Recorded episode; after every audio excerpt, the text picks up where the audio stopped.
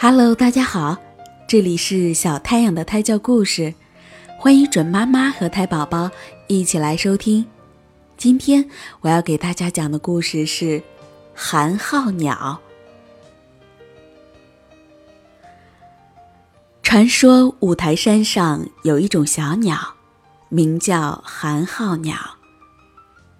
夏天。寒号鸟全身长满绚丽的羽毛，十分美丽。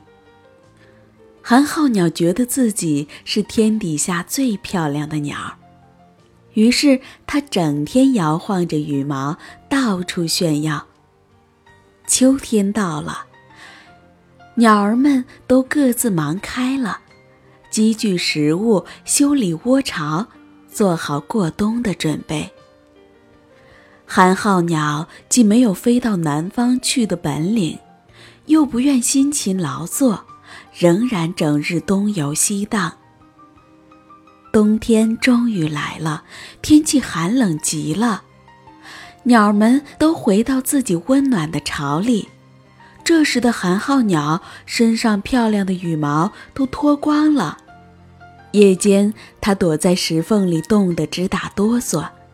嘴里不停地叫着：“多罗罗，多罗罗，寒风冻死我，明天就做窝。”可是等到天亮后，太阳出来了，温暖的阳光一照，寒号鸟又忘记了昨夜的寒冷，于是它又不停地唱着：“得过且过，太阳下面真暖和。”就这样，寒号鸟一天天混着，一直没能给自己造个窝。